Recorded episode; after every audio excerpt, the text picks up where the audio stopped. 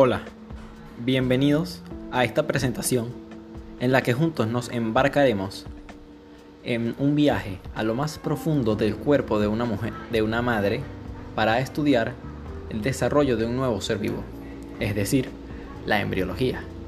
Ponte cómodo, encuentra algo para comer, concéntrate y prepárate para acompañarnos en esta interesante aventura de aprendizaje y crecimiento.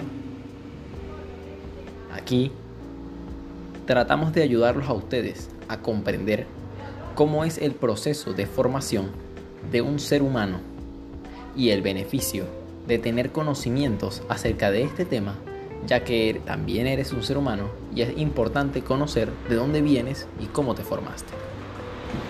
Ahora bien, la embriología es la rama de la ciencia genética que se encarga de estudiar el desarrollo del embrión, desde la formación de los gametos, células sexuales, hasta el nacimiento del ser vivo. En los seres vivos, el embrión corresponde al óvulo, fecundado en sus primeras semanas de desarrollo. El campo de estudio de la embriología se especializa en el desarrollo y en la formación del embrión, más conocido como embriogénesis. Dentro de las principales características de la embriología se destacan las siguientes. Estudia el desarrollo prenatal de los individuos. Permite entender las causas que generan las variaciones genéticas dentro de una misma especie. Explica el desarrollo normal y anómalo en la etapa prenatal. Es capaz de reconocer una enfermedad congénita para su posterior corrección. Se encuentra dentro de varias ramas de la medicina ya que se, se relaciona con la patología, la genética, la pediatría, la ecografía, la obstetricia y la anatomía. La importancia de la embriología radica en que nos permite entender las alteraciones que puede ocurrir en el desarrollo de los individuos y de esta forma es capaz de proporcionar un diagnóstico temprano y un con un tratamiento óptimo. Cabe destacar que la tasa de muerte neonatal por enfermedades congénitas es alta. La embriología permite a los pediatras mantener la vida y mejorar su calidad en los pacientes con enfermedades producidas por el desarrollo anómalo, tales como la espina bífida. Un dato curioso de la embriología es que se dedica al tratamiento y diagnóstico de enfermedades crónicas, ayudando a la investigación y aplicación de tratamientos de células pluripotenciales o células madres. Las ramas de la embriología son la embriología comparada, rama de la embriología que estudia el desarrollo de los organismos al comparar los distintos embriones de todas las especies durante su desarrollo embrionario. La embriología química o molecular, que a través de procesos fisiológicos estudia el desarrollo de los embriones como entidad química molecular. La embriología moderna, que une la embriología con la genética, la bioquímica y la medicina moderna comenzó a emplearse a finales del siglo XX. La embriología humana, rama que estudia bajo los conceptos generales de la embriología el desarrollo prenatal enfocado en los seres humanos. La embriología clínica, que está especializada en la parte clínica de la medicina, aquella que examina el desarrollo prenatal. La embriología experimental, que estudia el desarrollo prenatal de los seres vivos, tanto el normal como el anormal, a través de métodos experimentales. La teratología, proveniente del griego teratos, que significa monstruo, esta rama de la embriología estudia el desarrollo anómalo, defectos y enfermedades congénitas de los seres vivos. En este caso, la anatomía patológica de los embriones. Ahora bien, el for la formación de un nuevo ser vivo.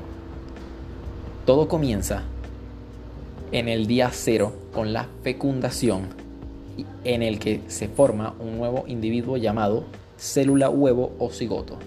Esta célula es el producto de la unión de un espermatozoide con un ovocito tipo 2 y ocurre en el tercio distal de la trompa de falopio. Durante la primera semana de gestación, Este cigoto recibe el nombre de blastocisto. Blasto, que significa inmaduro, y cisto, que quiere decir cavidad. Un embrión inmaduro con una cavidad en su interior. El proceso biológico principal que ocurre durante la primera semana es la segmentación y se lleva a cabo en la trompa de falopio o trompa uterina. Esta semana comprende el periodo preembrionario. En la segunda semana, en la segunda semana ocurren varios cambios a nivel intraembrionario y el embrión se constituye por dos láminas, razón por la cual lo denominaremos embrión bilaminar, proceso biológico más, más relevante en esta es la implantación en donde se introducen el embrión en el endometrio del útero materno. Esta semana sigue constituyendo el periodo preembrionario. En la tercera semana aparece un embrión trilaminar. El evento principal aquí es la gastrulación y este embrión persiste en el útero. Con esta semana finaliza el periodo preembrionario. Entre la cuarta y la octava semana el embrión obtiene una configuración cilíndrica y deja de tener una configuración laminar. Y el proceso biológico es la organogénesis. Se forman todos los esbozos de los órganos del embrión que van a formar los futuros sistemas. El embrión en el útero y esta semana reciben el nombre de periodo embrionario. A partir de la novena semana, al nacimiento, hablamos de un feto y ocurre el desarrollo funcional de los esbozos de los órganos y el crecimiento corporal sigue permaneciendo en el útero y se habla de un periodo fetal.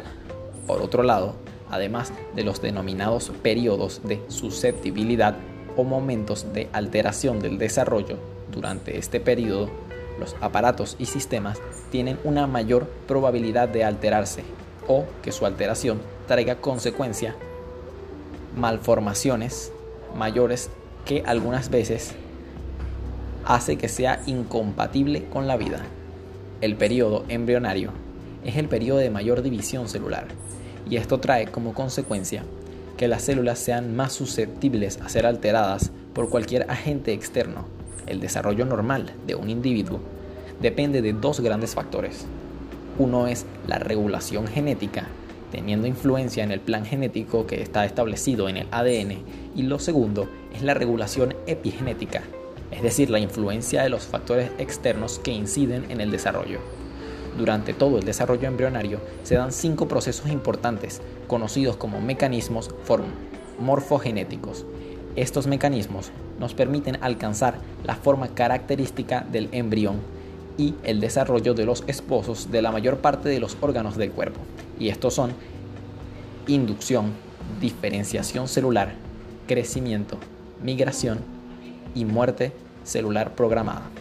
La inducción es un proceso por el cual un tejido embrionario incita a otro a un cambio. La diferenciación celular, por su parte, es el proceso biológico que conlleva la formación de las diferentes clases de células a través de un incremento de la complejidad morfológica y funcional. El crecimiento es el aumento de tamaño y volumen de las diferentes partes y órganos del embrión. La migración es el movimiento por el cual un grupo de células se desprende de su sitio de origen y se traslada a otro. La muerte celular programada o conocida también como apoptosis, es un fenómeno programado que, se produce, que produce cambios ultraestructurales en la célula, los cuales conducen a su destrucción. Entonces, dado lo antes mencionado, se puede concluir que esta es la disciplina que se encarga de estudiar el desarrollo del embrión y que ésta tiene características específicas. También que su importancia recae en que nos permite entender alteraciones que pueden ocurrir en el desarrollo del organismo. Tiene diferentes ramas.